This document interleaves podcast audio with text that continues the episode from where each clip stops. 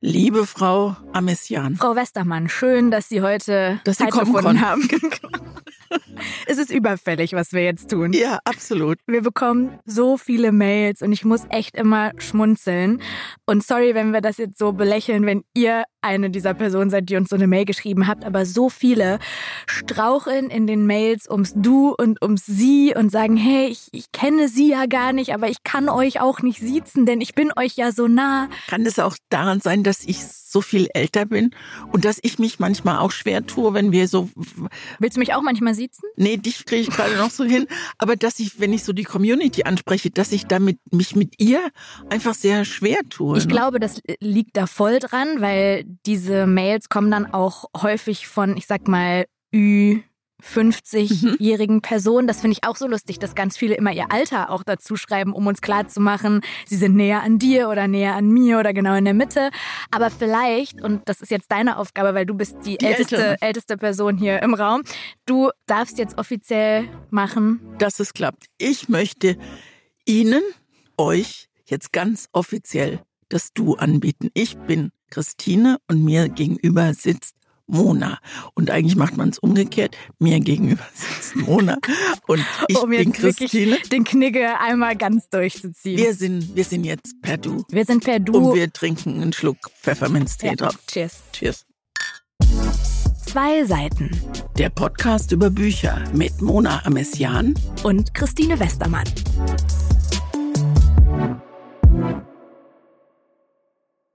Du oder sie? Das ist im Prinzip auch eine ganz gute Hinleitung zu unserem Thema heute, weil das ja manchmal auch so ein bisschen ein Eiertanz ist mit Menschen, die weder zur Familie gehören, noch zum Freundeskreis gehören, sondern die man einfach kennt und mit denen man zu tun hat, weil sie nebenan wohnen. Wie löst man das? Also so die Verbindung aufzubauen zwischen Nachbarn und klarzumachen, was ist jetzt das Verhältnis zwischen uns? Das ist ja, ist ja wirklich schwierig manchmal. Also ich finde das jetzt erstmal voraus, dass du die Nachbarn kennst. Ich wohne in einem Mehrfamilienhaus. Unten die Wohnung äh, wird gerade neu vermietet, die wird renoviert. Und da war jetzt über ein Jahr Baustelle und das ist mir gewaltig auf den Sack gegangen, weil das nicht einfach nur vier Wochen Lärm war, sondern immer mal wieder Lärm. Aber diese neuen Nachbarn, die da jetzt einziehen, haben sich von Anfang an entschuldigt und sind unglaublich nett und auf die freue ich mich. Von denen weiß ich jetzt auch schon, wie sie heißen. Die Nachbarn über uns haben zwei Kinder. Das heißt, da ist ordentlich immer Getrappel und Getrampel und man kriegt auch das Gebrülle der Kinder mit, aber das ist wirklich völlig okay, weil so ist es. Aber ich weiß, glaube ich, gerade mal, wie die Frau heißt und nicht wie der Mann heißt. Ist das die Frau, die ich mal kennengelernt habe? Nein, das ist die Frau, die gegen, äh, also die im Nachbarhaus wohnt. Und das sind für mich richtige Nachbarn. Also die, die Familie mit, mit den beiden kleinen Jungs. Und da wäre ich gerne, da wäre ich gerne Nachbar. Weil mit denen könnte Aber ich. gegenüber ist ja auch noch Nachbarn. ne? Ja, aber das ist so, ich, also da könnte ich mir gut vorstellen, dass wir endlich mal im Garten sitzen und über das Leben reden und Wein trinken, während ich die anderen Nachbarn, also außer die Kindergetrappel-Nachbarn, äh, die dann oben drüber und noch im Dachgeschoss wohnen, die kenne ich überhaupt nicht. Die könnten jetzt hier reinkommen und ich würde sagen, was wollen Sie hier? wer sind Sie? Genau. Ich ne nehme zwar Post für die an, aber ich gucke, also ich bin die Poststation, weil ich halt, wenn ich nicht im Sender bin, zu Hause im Arbeitszimmer sitze. Und dann kommt der Briefträger und dann sagt, stellen Sie es einfach auf die Treppe und ich unterschreibe dann. Aber da ist auch keiner, der sich bedankt oder so, sondern die Pakete sind weg. Ich, ich merke gerade, wenn ich so darüber rede, denke ich, das ist doch auch nicht normal, wenn da unterm Dachgeschoss mal einer äh, gemeuchelt glaube, das- wird. Was ist denn dann? Aber so geht's, glaube ich, ganz vielen. Und bevor wir darüber weiterreden, nur um die Geschichte kurz zu erzählen, es war so witzig. Ich war auf einer Party in Köln und dann kommt eine Frau zu mir, super sympathisch, also richtig offen und cool und sagt, hallo, ich habe dich gerade erkannt. Ich bin die Nachbarin von Christine Westermann und ihr macht einen Podcast zusammen. Und ich wollte mal Hallo sagen. Und ich war so, hey! Und das war die Woche, bevor unsere Geschwisterfolge rauskam. Und dann konnte ich sie live vor Ort auf der Party fragen, du, sag mal, Christine sagt in der nächsten Folge die Namen eurer Kinder, da wollten wir eh noch fragen, ist das okay für euch? Und sie so, ja klar, wie cool, hör ich auf jeden Fall und wie schön. Ja, und es war total absurd, weil, dass ich deine Nachbarin kennenlerne, Und ich glaube, ich habe das auch schon in der Geschwisterfolge erzählt. Sie hat mich dann, also wir sehen uns morgens, wenn die Kinder in den Kindergarten gebracht werden, sehen wir uns manchmal, wenn ich vom Laufen zurückkomme oder wir treffen uns an den Mülltonnen. Und dann sagt sie mir, wie, wie sie die Folgen finden. Ihr Mann hört regelmäßig. Und das finde ich unglaublich schön. Und ich würde unglaublich gerne mich mit denen mal zusammenhocken. Mach und das einfach, mal, die wirkte so cool. Ja, die ist auch total Ja. gut, das weiß ich auch. Aber ich denke dann, die werden auch vielleicht, denke ich, mit so alten Leuten gar nicht sich. Ja, da wäre Ja. ich mir nicht so sicher. Aber gut, aber das, was du gerade gesagt hast, mit man kennt Menschen gar nicht, die im Haus wohnen, das hatte ich auch mal. Ich habe eine Zeit lang, zwei Jahre lang, in einem sehr anonymen Haus gewohnt mit 50 Wohnungen. Am Ende eines langen Flurs.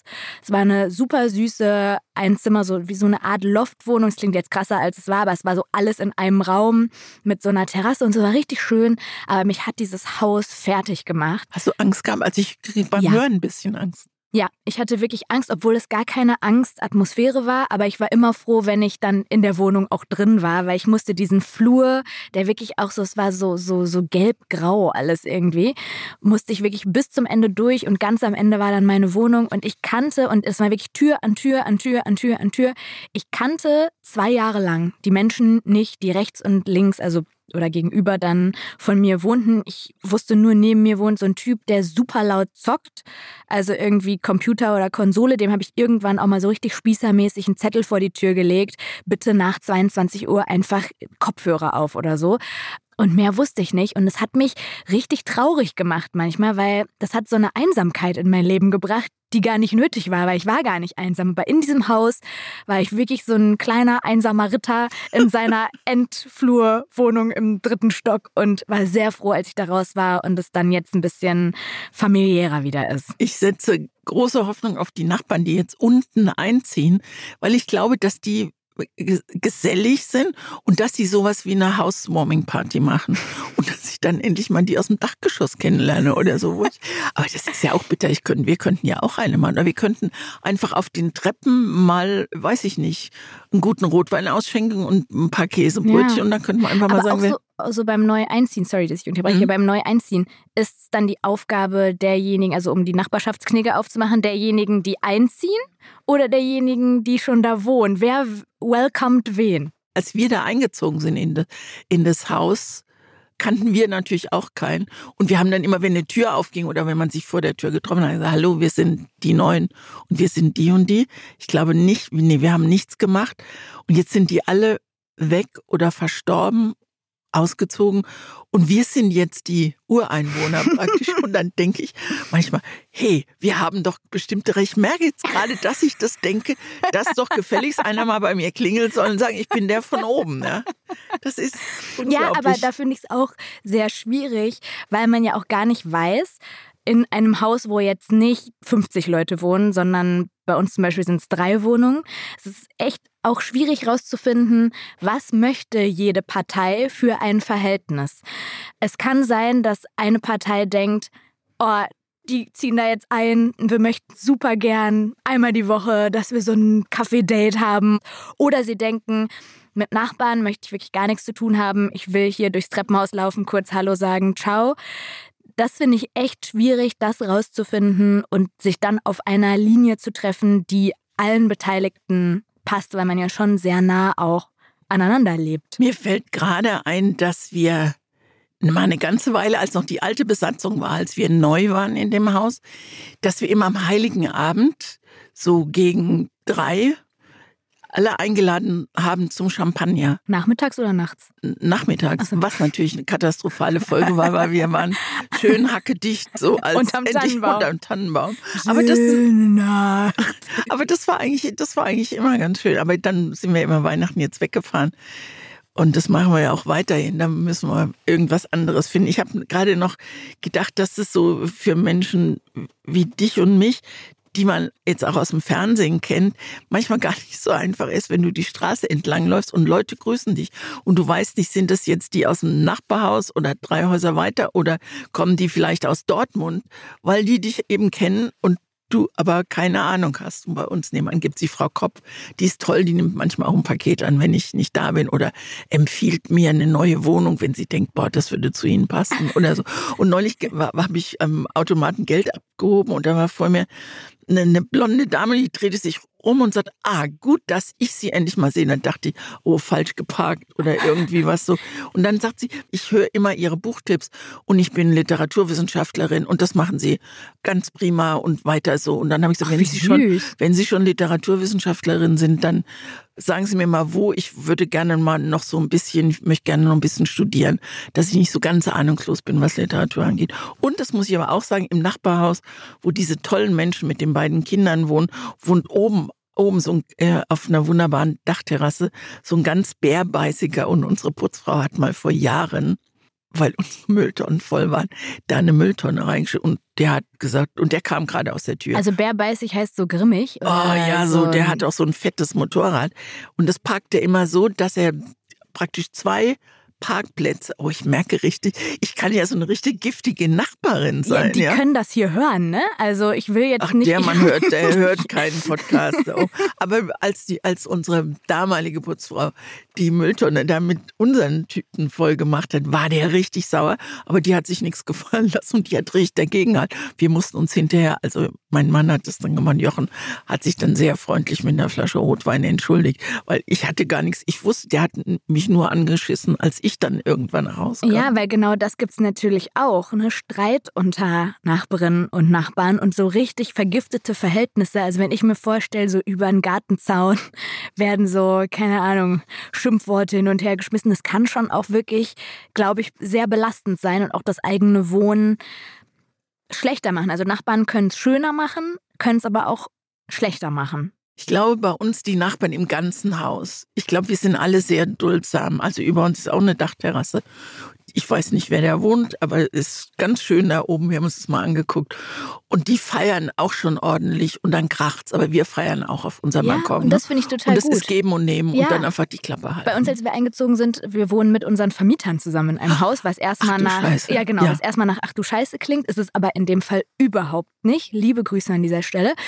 Äh, und die haben uns, als wir eingezogen sind, bevor wir den Mietvertrag unterschrieben haben, gesagt, in diesem Haus gilt die Regel leben und leben lassen. Ach, wie schön. Was für ein schöner Satz für eine Nachbarschaft. Und es war richtig cool, weil man wusste, gut, da unten wird mal gefeiert, dafür müssen wir aber auch nirgendwo einen Zettel hinhängen, wenn wir, wir mal feiern oder mal laut Musik anmachen oder so. Wir haben gesagt, unsere Philosophie ist, wir leben hier eng beieinander. Das heißt, wir hören Geräusche von anderen und wenn das jetzt nicht super penetrant ist, sodass man denkt, ne, so, das übersteigt das normale Maß, lassen wir das alles geschehen und sind tiefenentspannt. Das und das macht richtig Bock. Ja. Das macht richtig Bock. Ich merke gerade, dass ich mich manchmal schäme. Also, weil wenn ich streite, ich bin eher so als die Liebe durch, ich bin eine ziemliche Kratzbürste und ich kann unglaublich brüllen. Ja? Und wir haben, ja, das wusste ich, dass du das, dass du denkst, ach, die Westermann, so eine freundliche. Ja, ich bin auch eine total freundliche. Wenn mich jemand reizt, dann bin ich total sauer. Und wir haben ja eine ganz normale Wohnungstür, also jetzt keine Stahltür, sondern eine Holztür. Und ich höre, wenn oben die Kinder Theater machen, hörst du das im ganzen Treppenhaus. Also kann ich fest davon ausgehen, dass man mein Gebrülle auch im ganzen Haus hört. Und ich merke gerade, dass mir das total unangenehm ist. Also falls Nachbarn zuhören, tut mir echt leid. Boah, und ich habe gerade gedacht, irgendwie, also ich möchte mich ungern mit dir streiten, aber diese Seite von dir würde ich auch irgendwann gerne mal erleben. Haben wir schon das Thema Wut gemacht? Nee, ne? Nee, das Mut muss, hatten wir. Aber Wut, dann mit kommt, weh. Dann kommt Wut bald mal. Ja, finde ich irgendwie, also ich kann, und mir tut es, also ich schreie, ich, aber das erzähle ich dann vielleicht, was ich da alles mache, Türen schlagen. Also ich würde, ich könnte auch, glaube ich, mit Geschirr schmeißen. Aber das ist ein schönes Thema. Ja, Wut, Wut sollten wir auf jeden Fall. Mich würde auch interessieren, in welchen Situationen das passiert und was man machen muss, damit du Geschirr schmeißt. Weil ich halte mal meine Teetasse fest hier. Ich kann ich kann es richtig gut. So, jetzt. äh, Jetzt fangen wir mal mit den Ja, Büchern an. Und weil wir gerade von Wut gesprochen haben, Hat dich mein Buch so wütend gemacht? möchte ich jetzt mal das Gegenteil machen, liebe Mona. Ich muss eine ganz kleine Liebeserklärung Juhu! loswerden oder eine, auch von mir aus eine große. Hammer. Also die Arbeit mit, mit dir ist toll, denn ich lese Bücher, die ich sonst beiseite gelegt hätte, weil mich wie in diesem Fall in dem Buch, was du empfiehlst, das Buch heißt Der Hausmann von Vlada Kolosova, weil mich in diesem Fall das Cover kein bisschen angesprochen hat. Viel zu bunt und zu grell und vorne drauf Bilder, wie man sie so in äh, Graphic Novels findet. Und dann war meine, meine Reaktion, ach nö, lieber nicht. Ähm, das wäre meine Reaktion gewesen, nö, lieber nicht. Hat aber nicht funktioniert. Es war deine Empfehlung, Mona, zum Thema Nachbarn. Also musste ich es lesen. Und 316 Seiten später bin ich sehr, sehr, sehr froh darüber gewesen. Juhu. Es ist ein Buch, das ich mit Staunen und von der ersten Seite an mit großer Begeisterung gelesen habe. Und ich mache es ja vielleicht manchmal ein bisschen spannend, aber in dem Fall geht es gar nicht. Das war, und das ist ein Buch, ich glaube, das ist in diesem Jahr auch erschienen. Äh, nee, oder? Im vergangenen Im Jahr. vergangenen Jahr. Und das würde ich, also das würde ich jederzeit jetzt auch wieder empfehlen, weil es mir wirklich richtig großen Spaß gemacht hat. Also, Vlada Kolosova ist 36 Jahre alt, in St. Petersburg geboren, in Deutschland aufgewachsen und das Cover, das mir so fremd vorkam, beschreibt perfekt diese Geschichte. Im Haus wohnen Tim und Thea, sind jung und sehr verliebt. Thea verdient die Kohle, jetzt aber auch nicht so üppig. Und Tim ist Illustrator. Er schreibt eine Graphic Novel, kommt aber nicht voran. Deshalb ist er auch viel lieber Hausmann und kümmert sich auch perfekt um diesen Haushalt. Sehr liebevoll um die Wohnung. So. Und eigentlich kümmert er sich auch um die Nachbarn, um Dagmar, die 80 Jahre alt ist und Stockwerk tiefer wohnt, der er beim Einrichten des Internets hilft. Sie hat keine Ahnung und dann hat sie doch mehr Ahnung, als man vielleicht vermuten würde. Und er hilft Maxim, der aus der Ukraine kommt, sich mit dem deutschen Leben und der deutschen Liebe überhaupt nicht auskennt und mit der Sprache schon mal gleich gar nicht. Und dann gibt es noch die kleine Altana, die Hauptfigur der Graphic Novel, an der Tim, der Hausmann, zeichnet und schreibt. Eine Geschichte aus dem ewigen Eis. Und mit dieser Geschichte kommt er eben nur mühsam weiter. Und jetzt würde ich liebend gern Details preisgeben, was allerdings richtig, richtig schade wäre, weil man die viel besser beim Lesen selbst entdeckt. Jede Figur hat ihre eigene Geschichte und das kommt immer abwechselnd dran. Und wie die Autorin diese Figuren wirklich, muss man sagen, beschreibt und ausmalt und ausschmückt, das ist ganz, ganz großes Kino. Maxim zum Beispiel, mit dem Tim Deutsch lernt. Meine Lieblingsfigur übrigens. Ja. Und was toll ist, ich sage das mal gleich vorneweg, am Anfang völlig gebrochenes Deutsch und der musste auch lachen, weil es, so ist es. Aber gut gemacht. Man macht sich nicht lustig drüber, sondern es ist wirklich authentisch genau. gut gemacht, was glaube ich auch daran liegt, dass sie eben auch Russisch spricht und das auch weiß, wie jemand gebrochen äh, genau, äh, in dem Fall dann spricht. Islamisch, genau. Mhm. Und äh, wir dann, also wir im Laufe dieser Geschichte sich das Deutsch immer mehr verbessert. Das ist, das ist groß, das ist so, eine, so ein ganz leiser Schlenker, aber das ist so toll, das ist so schön gemacht. Also er lernt Millionen Worte und Regeln, aber dann sagt er irgendwann, aber ich weiß nicht, wie ich daraus mache Sprache. Und zu Beginn kämpft er mit allem, aber dann fast unmerklich rutscht er eben in die deutsche Sprache hinein und am Ende hat er sie verstanden, kann, als er sich verliebt, so poetische Sätze sagen wie also spreche ich die Stille des Glücks. Und wenn man den Zusammenhang der Geschichte kennt, das ist ganz schön, wie das gemacht ist. Oder eben Dagmar, die 80-jährige Rentnerin, die sich traut, einen Blog zu schreiben. Ihr Passwort ist der Vorname ihres Ehemanns, der heißt Karl-Heinz, und es ist der Todestag ihres Mannes. Und sie beginnt den ersten Eintrag mit den Worten, ich grüße euch, meine werten Follower. Und da muss, ich habe ja auch kein oder wenig an, aber da musste ich wirklich herzlich lachen. Zu Beginn hat sie null Aufrufe, am Ende sind es fast 5000. Und das wiederum hat mit ihrer unerwarteten kriminellen Energie zu tun. Aber im Mittelpunkt die Liebesgeschichte zwischen Tim und Thea, die zu Beginn so wunderbar leuchtet und die dann langsam an Glanz verliert. Und dazu möchte ich auch nicht mehr sagen, weil es ist, wenn da einer Hausmann ist und die Frau das Geld reinbringt, das ist ein großes Thema, glaube ich. Aber wie sie das, wie sie das beschreibt, ist einfach wirklich sehr, sehr gut. Es ist ein stilles Vergnügen, wie die Autorin diese unterschiedlichen Lebensgeschichten miteinander verbindet. Und die, dir wachsen alle Figuren ans Herz und dann hörst du zum Beispiel, wie Dagmar, die 80-Jährige, über diesen Maxim, diesen, den ich einen tollen Typen finde, wie sie über den redet und wie viele Vorurteile da auch mitschwingen. Und dann kennt man die andere Seite. Kennt ne? man die mhm. andere Seite. Und das ist das Schöne an diesem Buch. Und auch Maxim nimmt natürlich wahr, dass sie ihn eigentlich also eigentlich nicht mag, dass sie ihm eigentlich sehr misstrauisch gegenübersteht. Und er erzählt ein bisschen aus seiner Geschichte, aus der russisch-ukrainischen Geschichte. Und es ist sehr politisch, sehr, sehr aktuell. Man ist mittendrin im richtigen Leben, im Leben der anderen, der Menschen und der Nachbarn. Und das ist witzig, das macht nachdenklich und es macht froh und ich finde traurig zugleich. Am Ende geht alles gut aus oder auch nicht. Das liegt im Auge des Betrachters, finde ich. Es ist ein ungewöhnliches Buch, eines, das ich jedem empfehlen würde, egal ob man so jung wie du, Mona, ist oder so alt ist, wie ich es bin. Es hat mich eine Menge über das Leben gelernt. Wenn man nämlich das Buch gelesen hat und nochmal das Cover anguckt, besser kann man den Inhalt überhaupt nicht preisgeben, finde ich. Es passt perfekt. Ja, ne? deswegen fand ich es auch so lustig, dass du am Anfang gesagt hast, es hat dich gar nicht angesprochen, weil nach dem Lesen kann man im Prinzip einer Person, und das habe ich auch mal auf meinem Account, habe ich ein ein Video gemacht, so ein Reel, in dem ich das Buch erkläre anhand des Covers, weil man da alle Geschichten drauf wiederfindet. Das ist schon wirklich cool gemacht und das ist derselbe Illustrator, der eben auch drin die Graphic Novel macht, Raul Soria der mal mit Vlada Kolosova liiert war. Das ist ganz toll. Und was ich übers Leben gelernt habe, ist also don't judge a book by its cover. Man soll ein Buch nicht nach seinem äußeren beurteilen und Menschen eben auch nicht. Und das ist das Spannende, die Verbindung zur Nachbarschaft. Du hast keine Ahnung, wer hinter welcher Tür wohnt und was der oder die Menschen mit sich rumtragen. Das und manchmal kommen dann eben diese kleinen Verbindungen dann tauchst du ein in das Leben von bestimmten Nachbarn, bei anderen aber auch nicht. Also Tim ist ja so ein bisschen dann verzweigt in dem Haus und kennt alle so ein bisschen. Aber Dagmar und Maxim zum Beispiel sind sich immer noch die ganze Zeit vollkommen fremd. Und auch Thea und Tim haben ein ganz unterschiedliches Verhältnis zu diesem Haus, weil Thea, zu der hast du jetzt noch gar nicht so viel gesagt, die kreist ja total um ihre eigene digitale Realität.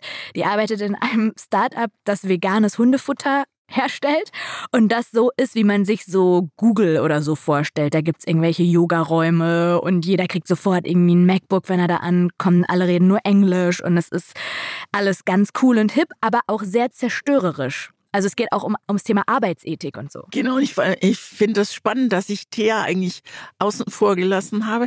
Ich glaube, weil ich lieber in dem Haus bleiben ja, wollte, genau. weil mir das Haus so Siehst sympathisch war. Von. Und irgendwann, und das sind, ist auch, sind auch sehr, sehr komische Kapitel. Sie kommt aus einem sehr reichen Elternhaus und er aus einem äh, armen Elternhaus. Und wenn er bei ihren Eltern ist, dann schämt er sich einfach immer. Und da passieren so großartige Sachen. Da habe ich so gelacht. Mit dem Vater, dem Generalissimus, ne? Absolut. Und was dann da an, was für Dialoge sie sich ausdenkt, dass ich denke, du musst doch auch mittendrin in so einem Leben sein. Sonst könnte dir doch sowas Schönes nicht einfallen. Weißt du, ob sie noch ein Buch geschrieben hat oder ja. ob das ihr erstes ist? Nee, sie hat davor Fliegende Hunde ah, ja, geschrieben. Genau, das habe ich gelesen. 2018 oder so kam das raus und das wollte ich dir empfehlen bei Freundschaft und konnte es dann aber nicht, weil es vergriffen ist. Weil Ach, es das nicht mehr gibt und das ist so, so schade und ich appelliere hiermit, ich glaube Ullstein, es ist an den Ullstein Verlag, das gerne nochmal rauszubringen, weil das so eine schöne Geschichte über Freundschaft war. Zwei Freundin, die eine geht zum Modeln raus in die große weite Welt, die andere bleibt in St. Petersburg und äh, wird magersüchtig und entwickelt so eine schlimme Essstörung und es geht um Freundschaft, aber auch um Liebe und es ist wirklich genauso groß wie das hier, aber auf eine ganz andere Art. Deswegen glaube ich, die kann einfach, die kann einfach wahnsinnig schreiben. gut schreiben das und erzählen. Ist wirklich, das ist so ein, das ist so ein schönes Buch und ich traue mich das jetzt gar nicht zu sagen. Ich habe es mir lange überlegt, aber jetzt muss es einfach raus ich sag's jetzt einfach, dieses Buch ist dem Buch, was ich dir empfohlen habe, weitaus überlegen. Also wenn ihr da draußen jetzt überlegt, welches Buch kauft ihr, dann kauft bitte den Hausmann. Also ich finde mein Buch auch gut, ist auf eine ganz andere Art gut, aber wenn man wenn man wirklich einfach schöne Lesezeit haben will, ja mit Leidenschaft, mit stiller Leidenschaft, dann den Hausmann. Und was Buch. man, was wir jetzt auch noch gar nicht so richtig rausgestellt haben, damit ihr nicht überrascht seid, wenn ihr es kauft, das habe ich immer, ich habe es im vergangenen Jahr rauf und runter rezensiert im Zeit-Newsletter, also überall. Die war zu Gast bei mir in Stories, weil ich das gelesen habe und dachte, das muss gepusht werden, das muss groß werden, dieses Buch. Was das total besonders macht, ist die Form. Weil jede Person im Buch hat sozusagen eine eigene Erzählform. Es gibt die Blogposts, es gibt Tagebucheinträge. Thea erzählt nur durch Chatverläufe. Richtig, stimmt. Tim genau. ist der Einzige, der normal erzählt, ja. weil ansonsten ist es äh, sehr abwechslungsreich, auch dadurch, dass man immer eine neue Form und dann noch diese Graphic Novel da drin. Und da, deswegen liest es, nicht nur deswegen, aber auch deshalb, liest es sich auch so leicht. Ja. Also die Zeit vergeht wie im Flug. Sie vermischt das, äh, vermischt da echt gut. Und am Ende ist so für mich das Learning bei diesem Buch, und das ist auch eine gute Überleitung zu deinem Buch, auch Menschen, die im selben Haus wohnen und dieselbe Sprache sprechen, im selben Umfeld sich bewegen, können in ganz unterschiedlichen Lebenswelten zu Hause sein, die nach ganz eigenen Regeln und Rhythmen funktionieren. Und das ist es, was Nachbarschaft ja auch auszeichnet. Ne? Genau. Dass du eigentlich gar nicht weißt, mit wem du wohnst, ne? Ja, genau. Und wenn du es dann rausfindest, du auf einmal merkst, ah, hinter jeder Wohnung steckt eine ganz eigene Welt und ich bin so nah daneben, aber hab's dann doch irgendwie nicht mitbekommen. Und damit würde ich dann auch übergehen zu deinem Buch. Du hast es gerade schon kurz erwähnt. Ich sag dir gleich, ob ich da mitgehe bei deiner Einschätzung. Dein Buch, das du mir empfohlen hast, heißt Über uns und geschrieben hat es der israelische Autor Eshkol Nevo. Diesen Namen, das war verrückt, weil der ist mir kurz bevor du es mir empfohlen hast, ein paar Wochen vorher im Oktober zum ersten Mal begegnet, weil ich da auf meinem Kanal bei Insta nach Büchern gefragt habe, die dabei helfen können, das zu verstehen, was gerade im Nahen Osten passiert. Und da kamen so viele Tipps rein und da auch unter anderem immer wieder Eshkol Nevo, weil mhm. ich glaube, er ist ein sehr bekannter, renommierter Autor in, in Israel. israelischer Autor. Und deswegen habe ich, glaube ich, automatisch gedacht, in diesem Buch geht es auch um den Konflikt und es geht um Israel und Palästina. Und deswegen sage ich es jetzt auch direkt vorab, damit man sich das nicht die ganze Zeit fragt. Ich habe dann nämlich, als das Buch noch unterwegs war aus der Buchhandlung, ein bisschen recherchiert, weil ich wissen wollte, wie politisch ist das und in welche Richtung geht das jetzt. Und habe dann ein Interview mit dem Autor gefunden, in dem er, also es er gegeben hat zu diesem Buch, in dem er gefragt wird, ob er sich beengt fühlt in einem Land, das nur von Feinden umgeben ist. Und er sagt dann, ich habe beim Schreiben nicht an die klaustrophobischen Momente in der israelischen Gesellschaft gedacht, sondern nur an jene in einer Familie. Natürlich sind wir in Israel von Raketen bedroht, von Attentätern und haben eine Menge sozialer Probleme. Israel ist kein normales Land. Der Alltag geht an die Substanz, an die Seele. Aber mein Buch ist kein Buch über das Land, sondern über universelle Themen, in denen sich möglichst viele Menschen wiederfinden das sollen. Das ist ja toll, dass du es nachgeguckt hast. So. Ja, weil das finde ich irgendwie auch wichtig, jetzt zu sagen, gerade in dieser Zeit, in der mhm. dieser Krieg so viel überschattet, dass man dieses Buch davon auch lösen kann, obwohl es in Tel Aviv spielt, in einem Haus. Das ist die Parallele zu Der Hausmann. Also auch hier ein Mehrfamilienhaus, ähm, verschiedene Wohnungen und wir lernen diese Bewohnerinnen und Bewohner kennen. Von der ersten Etage hoch bis zur dritten. Also wir laufen einmal in der Geschichte hoch in drei Teilen, ähm, in die dieses Buch unterteilt ist und lernen da die jeweiligen Lebensrealitäten kennen. Und ich habe gemerkt, man kann zu jeder einzelnen Geschichte so viel sagen, dass ich versuche, mich kurz zu halten. Aber ich würde trotzdem kurz zu jeder Geschichte was sagen und dann können wir einfach noch gucken, ob wir es ergänzen dann danach. Also los geht's in der ersten Etage. Da erzählt ein Mann, Arnon, von seiner Familie, die aus seiner Frau Ayelet und zwei Kindern besteht, beide sehr unterschiedlich. Und er erzählt von den Nachbarn Ruth und Hermann, einem alten deutschen Ehepaar, das immer wieder auf die Tochter Ofri aufpasst, wenn die beiden Eltern ihre Ruhe brauchen, zum Beispiel um miteinander zu schlafen. Das Verhältnis zu diesen alten Nachbarn ist sehr freundlich zu Beginn. Ofri liebt die Zeit bei denen und hat vor allem an Hermann, an dem Mann, einen Narren gefressen. Aber nach und nach ändert sich die Situation und Beziehung, weil immer klarer wird, dass Hermann dement ist und immer dementer wird. Es gibt dann einen Zwischenfall, den ich hier nicht so richtig vertiefen will, aber spätestens danach verfestigt sich bei Anon, dem Vater und Erzähler, der Gedanke, dass Hermann seiner Tochter ja ein psychisches Trauma angetan haben könnte. Er steigert sich da immer mehr rein und will Hermann dann zur Rechenschaft ziehen. So würde ich das mal zusammenfassen. Dann geht es hoch in die zweite Etage. Da lebt auch eine Familie die Frau Khani, ist aber ganz oft alleine mit ihren Kindern, weil ihr Mann beruflich unterwegs ist und man merkt ganz schnell, dass sie sich unwohl fühlt in dieser Rolle als Alleinerziehende, als Hausfrau, aber auch tief in ihrem Innern als Ehefrau.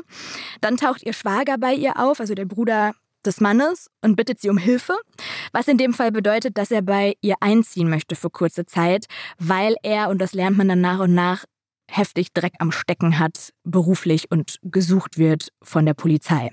Sie lässt das zu. Die beiden lernen sich immer besser kennen. Dieser Mann scheint plötzlich alles zu sein, was ihr gefehlt hat in ihrem Leben und sie muss dann entscheiden, wie sie mit dieser Situation umgeht. Da würde ich stoppen hier. Ich äh, sag schon mal, können wir gleich auch noch drüber reden. Das war meine Lieblingsgeschichte äh, von den dreien. Aber erstmal Sprung in die dritte Etage. Da lebt eine pensionierte Richterin, die seit kurzem Witwe ist. Devora. Ihr Mann äh, Michael ist vor kurzem gestorben und in ihrem Leben ändert sich sehr vieles. Zum Beispiel geht sie auf eine Demo und landet dann mitten in einer studentischen Bewegung, die sie juristisch unterstützt dabei ihre Belange also durchzubringen, die kämpfen für bessere Arbeitsbedingungen. Vor allem aber lernt sie da einen Mann kennen, der in ihrem Alter ist und zu dem sie eine ganz besondere Freundschaft, ein bisschen seltsame Freundschaft auch aufbaut, die ganz viel mit ihrer eigenen Vergangenheit zu tun hat und mit ihrem Sohn, zu dem sie seit ganz vielen Jahren keinen Kontakt hat.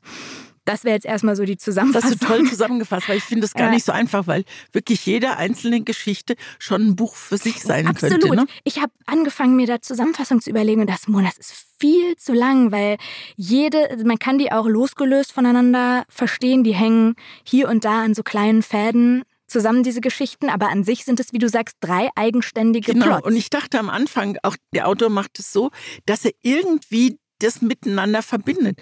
Aber außer, dass die sich mal im Treppenhaus begegnen und, und die die Richterin für eine bisschen komische Person halten, erfährst du nichts. Und also ich habe sehr aufmerksam gelesen, deswegen dachte ich, irgendwas kommt, irgendwas wird sein. Ich war am Anfang nach der ersten Geschichte, war ich irgendwie war ich irgendwie sauer, dass das plötzlich aufhört, weil es hört an einem sehr, sehr dramatischen Moment auf. Und es ändert sich auch in der Geschichte das Verständnis, was du möglicherweise für diesen Vater hast, ändert sich total. Du, also du bist als Leser. Du stellst alles in Frage. Du stellst alles in Frage und dann hört es auf und dann denke ich, okay, jetzt kommt der zweite Stock, aber da wird die Lösung für den ersten Stock mit dabei sein. Und das passiert nicht. Und trotzdem bist du kein bisschen frustriert oder so, denn die zweite Geschichte ist auch richtig, richtig gut. Und ich finde es interessant, dass du sagst, die zweite fandst du die spannende. Also Lass mich raten, du fandst die dritte am besten. Ich fand die dritte ja. ganz gut. Was ich an der dritten Geschichte auch richtig gut finde, dass es eben kein samtweiches Ende oder so hat, sondern dass es auf, das kann man glaube ich auch wirklich sagen, auf eine schöne Art offen bleibt. Und vielleicht auch, weil es, weil die Richterin eher so in meinem Alter ist und die sich in diesen gut aussehenden Typen oder der gut aussehende Typ sich so eine Idee in sie verknallt und alles über sie weiß und sie hat keine Ahnung, woher er das weiß und das so langsam aufdröselt und ich finde es den Kniff, den er benutzt hat, diese letzte Geschichte, erzählt die Richterin und sie erzählt es ihrem Mann. Da dieser Mann aber tot ist, spricht sie es auf den Anrufbeantworter. Sie hat so einen alten Anrufbeantworter, als sie seinen Schreibtisch aufgeräumt hat, gefunden. Und dann ruft sie immer die Nummer an und erzählt ihm die Geschichte. Und es ist eine sehr dramatische ja, Geschichte. Ja, und sie erzählt es dem Anrufbeantworter, weil das der einzige Ort ist, wo sich noch seine Stimme ja, meldet. Ne? Genau, genau. Und so ist das ja bei allen Geschichten. Alle Geschichten sind Monologe der Person und alle erzählen ihre Geschichte irgendwem aus dem Umfeld. Das war mir manchmal, das hätte ich gar nicht unbedingt gebraucht, dass die jetzt alle auch noch irgendwie, das ist noch bei dem einen verpackt als Brief an irgendeine entfernte. Da habe ich gedacht, das lass einfach, die können auch so mir das erzählen. Aber jetzt bei der dritten Geschichte mit dem Anrufbeantworter, das fand ich auch sehr bewegend und fand auch insgesamt, also vielleicht um nochmal kurz auf diese zweite Geschichte zu kommen, da fand ich so besonders schön, dass da sich irgendwann auch so Fiktion in ihrem Kopf und Realität vermischen. Das fand ich toll beschrieben. Super toll. Also diese, diese Anziehungskraft zwischen den beiden und die Erotik. Da gibt es diese eine Szene, wo sie zusammen am Tisch sitzen und das hätte eigentlich auch super gut zu unserer Lustfolge gepasst, ja. weil da saß ich wirklich und dachte, wow, es passiert gerade wirklich nichts. Da sitzen sich Und es zwei. passiert alles. Es war Wortsex. Es war toll. Also, Das ist wirklich toll erzählt, schon ja. wirklich richtig groß und gut und ein sehr gutes Beispiel dafür, wie sowas auch funktionieren kann in Büchern. Aber auch so, weil man die ganze Zeit merkt, wie sie angezogen ist und dann wieder abgestoßen von ihrer eigenen Entscheidung und von ihrem schlechten Gewissen. Und da konnte ich mich am meisten so reinversetzen und, und da dieses, diese Macht des Verbotenen und dessen, was man nicht hat. Das fand ich, fand ich schon echt cool. Aber die dritte Geschichte mochte ich auch. Die dritte mochte ich auch deshalb, weil so ein bisschen, also du lernst ja, äh, lernen ist immer so ein blödes Wort, finde ich, im Zusammenhang mit Büchern. Man begreift so ein bisschen mehr über, über die Menschen. Und ich fand bei der dritten Geschichte, wo sie mit dem Mann, der so viel über sie weiß und sie weiß nicht warum, zu dem setzt sie sich irgendwann ins Auto und fährt mit ihm und sie weiß nicht, wohin sie fährt. Was und auch sie, ein bisschen irre ist, weil der bisschen- ein bisschen unheimlich auch ist. so, und sie fahren aus Tel Aviv raus. Und was man dann begreift, ist, dass dann irgendwann Wüste kommt, dass dann nichts mehr ist. Also wie die auch, das, auch dieses Land besiedelt haben und wie spärlich besiedelt es eigentlich immer noch ist. Und dann fahren sie, fahren sie an mehreren Kibbutzim vorbei und du kriegst auch in dem einen Kibbutz, in dem sie dann halten, kriegst du auch mit, mit welcher mit welcher Leidenschaft und mit welcher Mühe die Israelis, die Juden dieses Land besiedelt haben. Und das hat mich sehr, also das hat mich nochmal sehr beeindruckt. Genau, in dem Punkt kann man das so ein bisschen revidieren, was ich am Anfang gesagt habe, weil natürlich ist diese Geschichte, kann die jetzt genau so nicht in jedem Land spielen, sondern die ist in einem ganz besonderen Setting, das natürlich auch was mit diesem Konflikt und diesem Krieg zu tun hat. Und auch das Thema Holocaust äh, spielt an der einen oder anderen Stelle also eine Rolle, also auch die Vergangenheit der ähm, jüdischen Gesellschaft. Das ist schon Teil dessen, aber man, also ne, das ist jetzt nicht der Kern dieses Buches, sondern das, der spielt sich schon in diesem Haus ab. Und hast du verstanden, ich weiß nicht, wie viel du sonst noch recherchiert hast zu dem Buch, hast du verstanden, was der Interpretationsansatz von diesem Autor ist, was das Buch angeht? Also ich finde den Titel, ich weiß, ich äh, kann kein Hebräisch, ich habe keine Ahnung, wie der in Hebräisch heißt. Ich finde diesen Titel über uns, finde ich ganz sehr schön, weil es eine wunderbare Doppeldeutigkeit in diesem Titel hat. Auch ein Buch über uns, also über unsere Lügen, über unsere Geheimnisse, über unsere Selbsttäuschungen, die man hat. Das, was man sich selbst und auch anderen zumutet, das, das fand ich ganz schön. Aber ich weiß nicht, ich nehme an, du weißt ja, es, weil, weil ich habe ja. ich hab dann, das ist mir dann schon vorher begegnet, da in diesem Interview, was ich dann gelesen habe, bevor ich das Buch gelesen habe. Und dann habe ich irgendwann aufgehört, weil ich dachte, oh Gott, das klingt überhaupt nicht nach Christine. Ich muss jetzt erstmal lesen und dann nochmal nachforschen. Und zwar soll es sich bei dem Haus um ein, und jetzt seid nicht abgeschreckt, um ein Modell zu Freuds Psychoanalysestruktur handeln, also diesem Instanzenmodell mit es, ich und über Und das ich. kommt, ja genau, das kommt ja auch ab und zu mal. Ja, stimmt. Genau, er, Genau. ich habe das hier mal raus, äh, weil ich habe dann die ganze Zeit gesucht, ob da man da irgendwas rausliest und irgendwann auf Seite 237 oder so schreibt er, dass nach Freuds Theorie in der ersten Etage alle unsere Bedürfnisse und Triebe angesiedelt sind, das S. In der mittleren Etage wohnt das Ich, das versucht zwischen unseren Begehrlichkeiten und der Super. Realität zu vermitteln. Und in der obersten Etage, der dritten, wohnt seine Majestät, das Über-Ich, das uns immer mit finsterer Miene zur Ordnung ruft und von uns verlangt, auch den Einfluss unserer Taten auf das Gemeinwohl der Gesellschaft zu berücksichtigen. Super, super. Ich erinnere mich, dass wir das Buch im Quartett besprochen haben Ah ja. und dass Thea Dorn dann diese, Ja, diese. Blume gegenüber und dann dachte ich, einfach mal jetzt an, Pack was den anderes wieder denke. ein.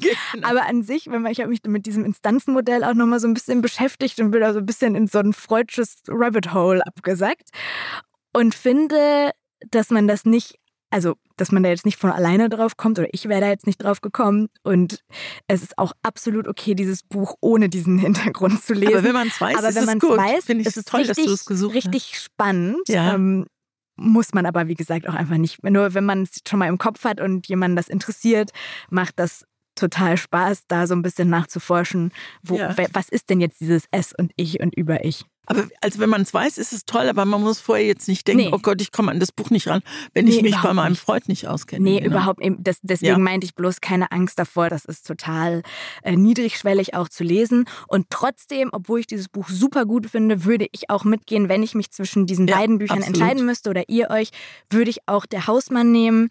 Außer ihr denkt jetzt, boah, das huckt mich gerade so doll, was ihr erzählt habt, dann vertraut eurem Gefühl und lest das andere. Ja. Aber das ist einfach nochmal ein bisschen, sagen wir mal, ein bisschen spezieller und kreativer vielleicht als dieses hier. Aber es ist auch ein sehr gutes Buch.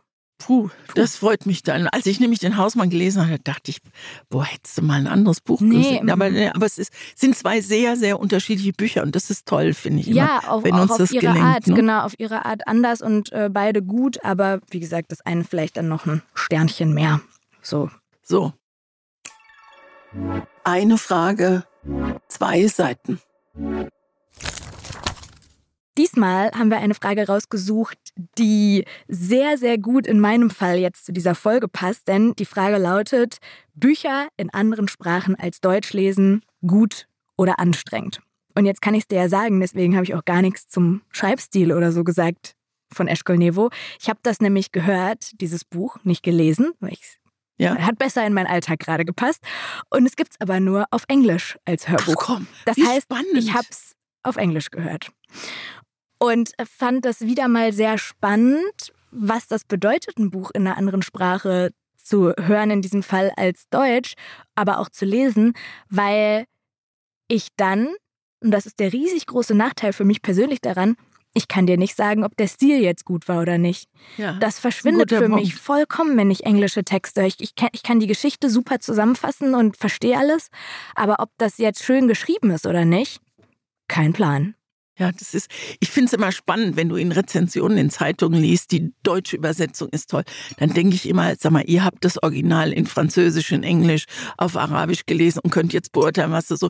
Ich habe angefangen, Englisch zu lesen, klar, als ich in Amerika war, aber so den Anstoß hat in den ich bin auch schon ein bisschen älter, in den 70er Jahren Hans-Joachim Friedrichs gegeben. Der war mein Mentor, als ich beim ZDF volontiert habe. Und der hat mich mal bei einer Party gefragt, sag mal, liest du eigentlich, ich habe über John Irving geschwärmt. Und dann hat er gefragt, du liest den im Original. Und ich Ja. dachte, lüge ich jetzt oder sage ich das? Ich sage, nee, lese ich nicht immer. Dann sagte er, du musst das im Original, du musst nicht nur John Irving, sondern überhaupt Bücher im Original lesen. Und als ich dann in Amerika gelebt habe, habe ich natürlich alles auf Englisch gelesen.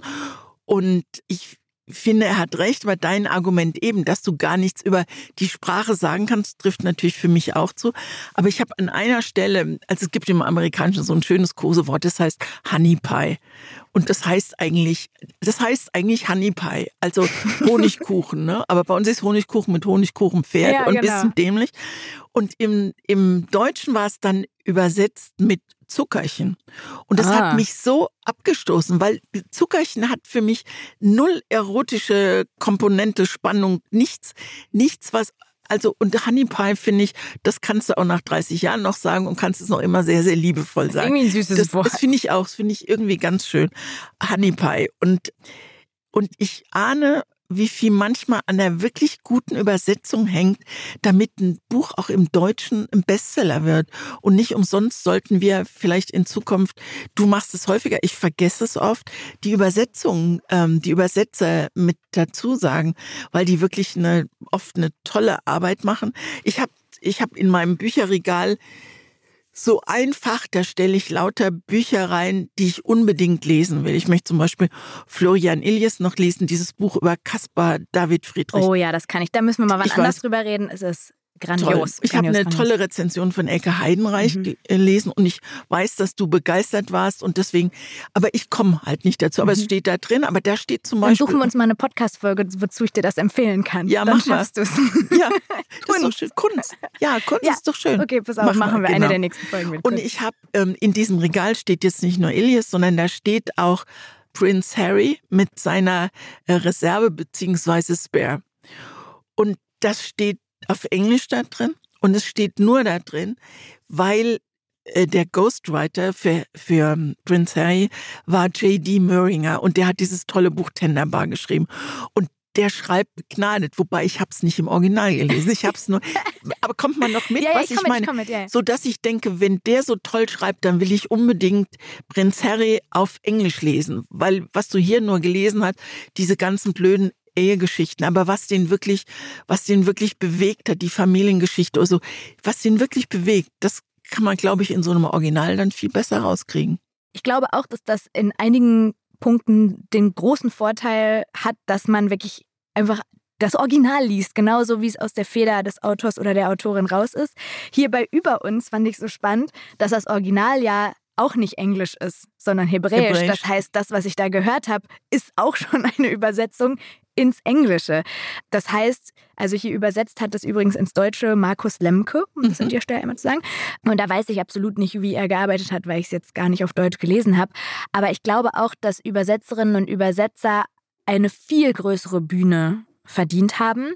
Ich habe auch eine Nachricht bekommen, ich habe sie leider nicht mehr wiedergefunden, aber sie wird wissen, dass ich sie meine, wenn sie das hört. Eine Übersetzerin, die fast ein bisschen wütend geschrieben hat und gesagt hat, hey, ihr, ihr habt diesen Podcast mit der Reichweite, nutzt sie bitte auch, um immer wieder auch auf die Ja, Übersetzung hinzuweisen, weil ihr sagt in Folgen, oh, der Ton des Autors ist so toll, aber ihr lest es auf Deutsch in der Übersetzung, also wird das der Ton der Übersetzerin oder des Übersetzers auch sein. Und gleichzeitig so gut es auch sein kann, Andersrum kann es natürlich auch viel nehmen von einem Text. Also wenn man es kann, macht es, glaube ich, Spaß und ergibt Sinn, mal ein Buch im Original zu lesen, was es aber natürlich auch immer noch mal ein bisschen anstrengender macht. Ja, aber ich wollte dazu sagen, das ist natürlich eine Herausforderung, aber man muss ja nicht im Englischen zum Beispiel, also Französisch würde ich es mich nicht trauen. Ich verstehe es ganz gut, aber ich kann es einfach nicht sprechen. Aber im Englischen, das können wir ja alle mehr oder weniger so ein bisschen, bisschen Englisch äh, rumstarksen. Aber es ist, ähm, man muss kein Wörterbuch daneben liegen haben, sondern einfach, wie du es gemacht hast, hören oder lesen und es erschließt sich. Man, man bildet seine eigene Übersetzung und man macht sich seine eigenen Bilder und man weiß genau, was er meint, auch wenn man das Wort hilarious jetzt nicht übersetzen kann. Und das finde ich, finde ich toll. Es geht viel leichter, als man denkt. Ja, und der Effekt davon ist natürlich auch super. Deswegen gucken ja auch so viele Serien und Filme im Englischen. Ja. Das Sprachniveau verbessert sich natürlich, weil wenn man sich das jetzt überlegt, ich weiß nicht, wie lang das war, aber acht Stunden habe ich mir Englisch angehört, ne? Toll. Und irgendwann schon vergessen, dass es Englisch ist, weil ich mich so dran Ja, gewöhnt hatte. toll. Und das macht natürlich auch was mit Vokabeln, die man einfach so Ja. en passant, wie wir Engländer sagen, ähm, aufnimmt. Und äh, im besten Fall dann auch irgendwas draus mitnimmt und vielleicht das eigene Sprechen verbessert. Aber das ist auch ein bisschen sowas Elitäres, das ist ja auch, ich weiß nicht, das hat dann direkt schon wieder sowas von, ich höre das jetzt und dann lerne ich daraus was und das bringt mich weiter nach vorne.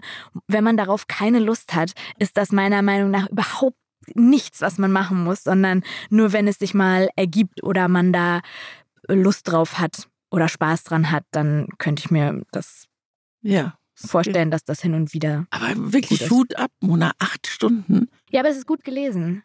Das ist wirklich toll. gut gelesen. Schön. Aber ich, ich, es war keine Chance, diese Woche ein Buch sitzend zu lesen. Also ich, mu ich war darauf angewiesen, dass es das als Hörbuch gibt. Das wäre sonst nicht möglich gewesen. So ist das halt auch manchmal. Ja. Und äh, deswegen war ich so erleichtert und ich, ich hätte es wahrscheinlich auch im Spanischen genommen. Im Französischen hättest du es nehmen können. Nein, Französisch ist doch wie, fast wie Mutter. Ja, und da habe ich zum Beispiel oder? auch schon mal die Erfahrung gemacht. Ich weiß nicht, hast du diese Bücher von Virginie Despentes gelesen, diese Vernon Subutex? Mhm. Das hat ja einen Riesenhype, diese Reihe. Und dann habe ich die auf Deutsch angefangen zu lesen und gemerkt, ist irgendwie überhaupt nicht meins. Da fliegt kein Funke über. Und dann hat irgendwer gesagt, im Original ist, ist dieses oder jenes sehr viel nachvollziehbarer. Und dann ist mir eingefallen, ja, könnte ich auch Könnte machen. versuchen, ja. Und das ist, also Französisch zu lesen, ist für mich auch deutlich anstrengender noch als ähm, Englisch, weil ich sprachlich super bin, aber im Geschriebenen dann ist es doch ein bisschen langsamer als im Deutschen. Und trotzdem habe ich das Buch einfach dann mehr verstanden, weil es auch dann ganz viel von diesem französischen flapsigen Ton, den sie so hat, lebt und mir da dann vielleicht einfach die Übersetzung nicht so gut Ja. getan hat. Aber es ist halt immer ein bisschen mehr ein Kraftakt, als sich einfach hinzusetzen und sich so berieseln zu lassen von einem deutschen Text. Schönes Schlusswort. Mu. miau, miau, miau. Meins ist huh, huh, I-oh, oh. Das ist meins. Ist. Das ist meins für das Buch, was ich das, dir empfehle. Ah. Ja, ist also, I-oh. Also wir wissen Esel und meins ist, wie man deutlich hört, ein Hund und wir machen Tiere. Wie? Also wer das jetzt noch nicht erraten hat, dann waren wir richtig schlecht. Wieso machen wir eigentlich Tiere? Ich glaube, weil sich das einfach so viele Menschen gewünscht haben, dieses Thema. Und wir hatten ja schon mal Natur, aber da hast du ja die Hälfte der Zeit über Bäume geredet. Und du hast doch, worüber hast du denn? Ach, du hast über Grasnarben geredet und sowas, ne? Genau, da ging es halt viel mehr so um das große um Umwelt, Ganze. Ja, genau. Und jetzt müssen wir uns mal unbedingt den großen und kleinen Tieren zuwenden, den Kamelen genau. und Eseln und Hunden und Super. so weiter. Also unsere nächste Folge ist Tiere und dein Buch? Meins ist IA? Also Das Glück ist grau heißt das Buch, ist von Christopher McDougall, der eine wahre Geschichte erzählt in diesem Buch, nämlich die, wie er einen verwahrlosten Esel bei sich aufnimmt und ihm dann nicht nur den Lebenswillen zurückgibt, sondern ihn Schön. trainiert für ein Eselrennen in den Rocky Mountains. Und das ist ein so zauberhaftes Buch, das, glaube ich, gerade in dieser dunklen Zeit voller Krieg und Winter und so weiter einfach nur gut tut und mir sehr viel Spaß gemacht hat, davon abgesehen, dass ich Esel einfach über alles liebe. Echt? Mhm, ich mag Esel sehr gern. Äh, ich, also nicht, dass ich sie nicht mag, aber ich habe gar keine Lieblings. Du musst mal nach Marokko. Ja, das sind die. Esel und Kamele, das sind einfach meine Tiere, weil die so special Marokko sind. Aber dazu mehr kommende Woche. Also bei mir ist es Sirius, heißt das Buch. Und Sirius ist ein Hund, ein kleiner Hund. Und Sirius ist ein deutscher kleiner Hund. Dass er deutsch ist, ist ganz wichtig, denn er wird irgendwann mal zum Weltstar. Und geschrieben hat dieses Buch Jonathan Crown. Vielleicht heißt er auch Jonathan Crown oder Jonathan Krone. Krone, Krone, Krone genau. Das ist nämlich ein äh, Pseudonym. Es ist ein deutscher Autor, der aber die Öffentlichkeit scheut und er will nur Mittler sein zwischen den Lesern und einem kleinen Fox Terrier, der ihm seine Familiengeschichte erzählt hat, also dieser kleine Sirius. Es ist der erste Roman eines Hundes, sagt Jonathan Crown, und ich hoffe, das macht anderen Haustieren Mut, ihre Stimme zu erheben und die Weltgeschichte neu zu schreiben. Also ich freue mich jetzt schon so sehr auf diese Folge. Ich glaube, es wird richtig das, cool. Ich glaube auch, dass es richtig gut und. Ich, ich überlege jetzt gerade, wir haben ja, ich glaube, die hast du auch gesehen, wir haben ja eine E-Mail bekommen zum Thema Tiere. Ja. So, sollen wir die jetzt vorlesen oder sollen wir Ach nein, lass uns die. Die ist so schön. Und vielleicht ist ja bis dahin auch schon was schon passiert. Was passiert. okay, also macht Und euch dann, wenn was passiert ist, möchte ich ein Foto davon. Absolut, ja. absolut. Also wir starten kommende Woche mit einer grandiosen E-Mail, über die wir uns sehr gefreut haben, die auch mit dem Thema Tiere zu tun hat.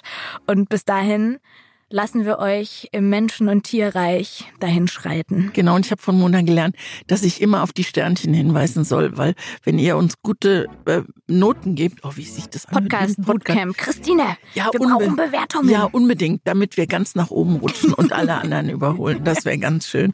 Und wenn ihr Anregungen, Beschwerden, was auch immer haben, habt, dann bitte. Wir haben uns geduzt, ne, in dieser Folge. Ja. Ja, unbedingt. Dann bitte post at zweiseiten.eu. Frau Westermann, es war mir eine Ehre. Frau Messian, mir erst recht. Wir sehen uns kommenden Dienstag. Jawohl.